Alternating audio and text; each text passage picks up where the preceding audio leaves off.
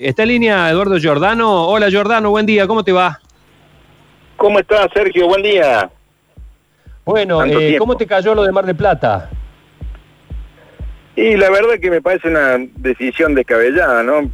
Creo, me parece que se va a poder remontar lo de, estás hablando de los teatros, ¿no? Sí, señor. Pero eh, nosotros acá tenemos otra mirada de, de- de- de eso. Eh, estamos preparando protocolos, pe- pensamos que falta mucho para esto y, y, y se va a poder habilitar los teatros en Carlos Paz. ¿Vos creés que sí? Eh, ¿cómo, ¿Cómo están trabajando con la agencia Córdoba Turismo? Recién hicimos, eh, y con el gobierno en general de la provincia, lo notamos muy Sí. abierto a Esteban Avilés. Sí, anoche tuvimos un Zoom con ellos, eh, haciendo un petitorio a las autoridades sanitarias y al gobernador para ponernos a trabajar. En, primero tenemos que pedir una fecha, que es la fecha que estamos pidiendo para el primero de diciembre, eh, poder habilitar cor- corredor de Córdoba, por lo menos la parte de turismo de Córdoba. Una vez que tengamos esa fecha y ahí hay que ponerse a trabajar con, con la autoridad sanitaria para, para bu- buscar una forma de adaptar un protocolo, ¿no? Una de las cosas que, una de las ideas que, que propusimos acá de la Cámara de Turismo de Carlos Paz es, es- es tratar también de tra- trabajar con los que ya están contagiados o hacer los test rápidos de sangre. eh, eh, con eso ya tenemos un mercado muy grande para con gente que ya está curada, que tiene el antivirus. ¿Por qué no va a poder ir a un teatro esa gente? De, de- de Es esa forma se achicaría, se achicaría un montón el protocolo. Más, la dato, gente que... un- Es todo un dato, Mariana. En alguna oportunidad, este, bueno, eh, otros empresarios nos habían dicho que eh, se iba a tener que ver la posibilidad, porque claro, van a, tener que ser seguramente más funciones. Recordamos que eh, la cantidad de gente por función no va a ser la misma. ¿Ustedes evaluaron esa posibilidad? ¿La inversión va a alcanzar para poder pagar a todos los trabajadores? Teniendo en cuenta que a lo mejor la ganancia no, se, no sea la que esperan, van a hacer algún convenio con este, los trabajadores que, que- que Hoy no se- participen, los, los hoy no- artistas. Hoy no se está pensando en ganancias, hoy no se está pensando en ganancias, se está poder Claro. pensando en, en poder tener una prestación de servicio como, como servicio turístico de Carlos Paz, que es un producto para nosotros prioritario del, del teatro. Y los, los artistas obviamente tienen toda la ilusión de, de trabajar y, y- y estar en la temporada. Eso, eso, eh, todos están al pie del cañón, imagínate que todos quieren trabajar en, en- en ese aspecto. Eh, por ahí sí hay que achicar costos, ¿no? Ni, ni a ver, porque no solamente es habilitar los teatros, sino pensar en lo que puede pasar después de la, de la post-pandemia, si la gente va a tener Claro. plata. Eh, hay que Claro. adaptarse también a los bolsillos de los, de los turistas. No, no, no, no es fácil hoy traer una obra como hicimos nosotros, Extravaganza, el primer año, que tenía un costo infernal con 50 artistas arriba del escenario. Eso tiene un costo que, que hay que ponerle un precio. Imagínate, el primer año ese co- cobramos 55 dólares de entrada. Saca la cuenta. Claro, Sí. sería tremendo. Te mando un abrazo, Eduardo, y gracias. ¿eh? Y ojalá, ojalá que puedan encontrarle la vuelta. Bueno, Sergio, un abrazo grande. Estamos en contacto. Estamos en línea con José Palazzo. José, buen día, ¿cómo estás? Hola Sergio, ¿cómo estás? Bueno, ayer eh, te mandé el material este de que mandaba que mandaba Rottenberg, estabas enterado de lo de Mar del Plata Sí, y me respondiste terrible. Hablé con Carlitos. Porque tenemos conversaciones cotidianas por el tema de la situación de los espectáculos en la Argentina y cómo van evolucionando y bueno. En mi caso particular me pareció que por ahí fue un poquito prematuro. Sí, haber ¿no? ya de cuajo que no funcionaba porque lo curioso es, vos que sos especialista del tema y, y, sabés perfectamente porque has haber participado de 1.500 lanzamientos de temporadas, tanto de Carlos Paz como Mar del Plata, cubriendo al agua, asistiendo, uno lo que tiene que hacer es motivar a que la gente quiera ir a esos lugares. Y ¿Qué Si vos arrancás diciendo, tenés que venir con barbijo, te vamos a controlar, tenés que venir hisopado, no vas a poder parar en un hotel, tenés que traer tu almohada, sale una fortuna y no hay teatro. La gente, el anti-marketing. Sí, claro, ¿no? claro. Me quedo bajo la cama, pero- no en mi pero casa. Lo que pasa es que también hay una realidad. Y que, y que esa realidad es que hoy estamos en una situación compleja, donde ninguna persona que tenga que tomar decisiones tiene toda la información y toda la certeza de cómo se va a ir comportando el tema de la epidemia, de la pandemia, el tema del virus. Entonces, si vos tenés que tomar decisiones que afectan el bien público y el mayor eh, bienestar de la gente, muchas veces tenés que sacrificar actividades.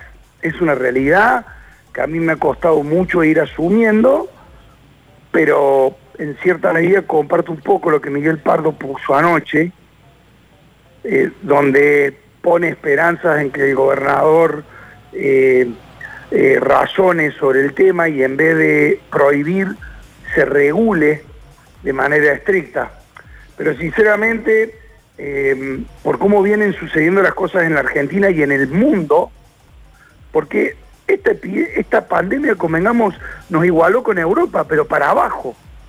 Entonces, hay una incertidumbre tan grande, Sergio, en todos los aspectos y en todas las cosas, por ahí, viste, cuando, cuando, un, cuando una de las personas encargadas de, tomar decisiones toma una decisión y uno dice, yo la hubiera tomado distinto, pero por ahí hay que estar en esa situación. Y el problema que creo que todos manejan es que no hay información certeza, certera. Entonces, ¿qué nos íbamos a imaginar que en Córdoba en noviembre que falta una semana y vamos a tener más de 2.000 casos. Jamás. En ningún panorama, ¿no? Claro. Claro. Mariana, ¿querías preguntar vos? Sí, no, esto que, que este, vos decís, José, buen día, que, que bueno, se va a tener que regular de forma estricta, pero ¿cómo se hace para, para regular de forma estricta cada fiesta, cada espectáculo? ¿Cuánta gente necesitas para que esto se dé durante todos los fines de semana, en el verano que no es solo los fines de semana?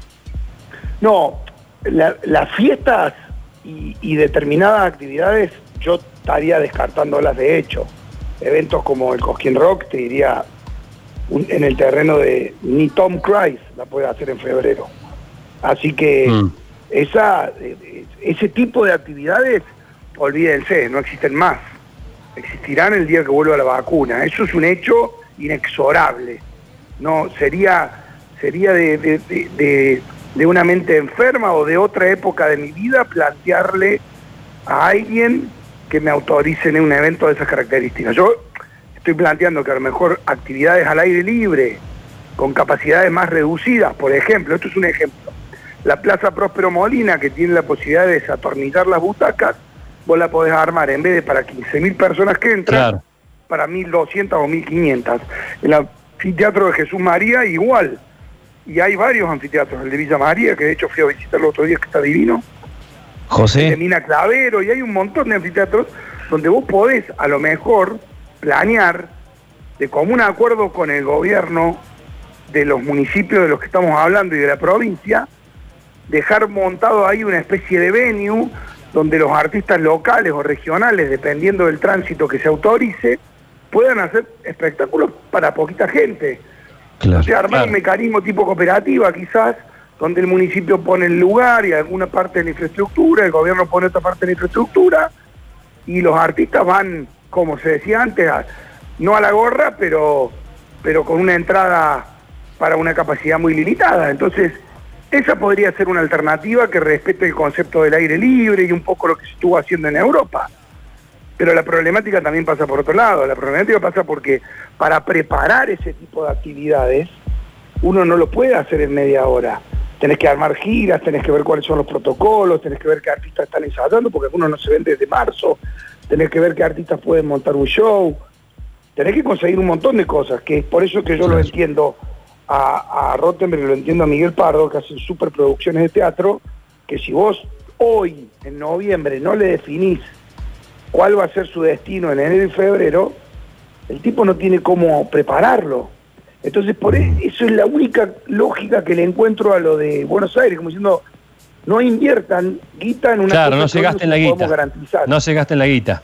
Luchi, la última, por favor. Sí, no, le, quiero preguntar a José, por ejemplo, si él tiene que armar un show en, en Cosquín para 1.200 personas, de primer nivel, ¿cuánto tendría que pagar cada persona para acceder a, ese show y que ese grupo de primer nivel quiera estar ahí y que también sea redituable? Mira, hay miles y miles, miles de factores distintos para responder tu pregunta y es muy difícil. pero en mi juego de, de- de- inquieto que soy, he hecho muchísimos ejercicios en muchos venios de la Argentina y he pensado en este proyecto de hacer cosas al aire libre durante el verano. De hecho, se los estoy diciendo a ustedes y todavía no se lo he comentado a nadie más, pero el, el Teatro Griego sería un lindo lugar para hacer encuentros de este tipo también, y algún otro lugar al aire libre, pero no se podrían hacer espectáculos muy grandes que, que, requieran de una gran producción porque no serían comercialmente viables de ningún tipo. Esto estoy hablando de hacer artistas argentinos que puedan viajar, que se cumplan protocolos, artistas locales, artistas que vengan a hacer temporada, por ejemplo, que toquen, no sé, durante 20 días en Córdoba en los distintos anfiteatros al aire libre. Es muy difícil saber cuánto costaría una entrada, pero también hay una realidad. El mercado marca una tendencia. Y como no estamos hablando de artistas internacionales, porque en la agenda internacional los shows internacionales empezarían en julio, agosto, Europa y Estados Unidos, noviembre, diciembre, Argentina. Ya está Kiss, Lola Palusa y varios artistas programados para esa época. Entonces, nosotros creemos que lo que tenemos que pensar es en nuestra industria nacional, sobre todo en nuestra industria cordobesa, y ahí ponerle cabeza. Buscar lugares al aire libre, buscar la separación. Por más que tengamos un veño muy grande, tampoco podemos juntar mucha gente, por más que las capacidades nos den por los protocolos, porque también se juntan en los ingresos y en las salidas. Entonces siempre estamos hablando de lugares donde no va a poder haber más de 800, 1000, 1500 personas como mucho, en lugares muy vastos y muy grandes. Entonces, es una nueva realidad, el artista va a salir, el lugar se va a ver prácticamente vacío, eh, van a hacer shows como más fríos, hay toda una carga que está ahí. Y hay una corriente que dice, hagamos eso, empecemos a mover la rueda.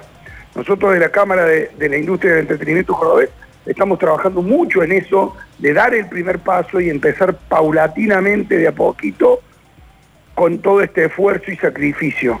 Pero también hay una corriente que dice, esperamos la vacuna, me pongo a grabar discos, me pongo a producir streaming, me pongo a producir otra cosa y se acabó. Yo creo que hay que tratar de volver paulatinamente, con mucho cuidado, utilizando espacios al aire libre o algunos lugares eh, cerrados bien grandes con muy poquita capacidad y a partir de ahí ir volviendo. Tenemos muchos artistas cordobeses Está bien. que necesitan tocar. Eh, la, la última, José, porque se me va el programa, un título te saco completamente de la situación, porque lo están preguntando los oyentes. ¿Por sí o por no? ¿Agarrás Orfeo? No. Es muy Te mando un abrazo. delicada la situación. ¿Cómo? No, no, es muy delicada la situación, faltan un montón de cosas. Yo creo que, que es un proyecto que no se puede ir de Córdoba bajo ningún punto de vista y hay que esperar un poco que se enfríen las cosas, que Tati tome bien, piense bien qué quiere hacer al respecto y que, que las autoridades to- avancen. Pero hoy estoy más concentrado en, en- en mantener la Plaza de la Música, que es la próxima que se va a pedir demolición si no nos ponemos a hacer cosas y en salvar a mi compañía. Así que estoy concentrado en eso. Te mando un fuerte abrazo, José. Un abrazo grande, chao.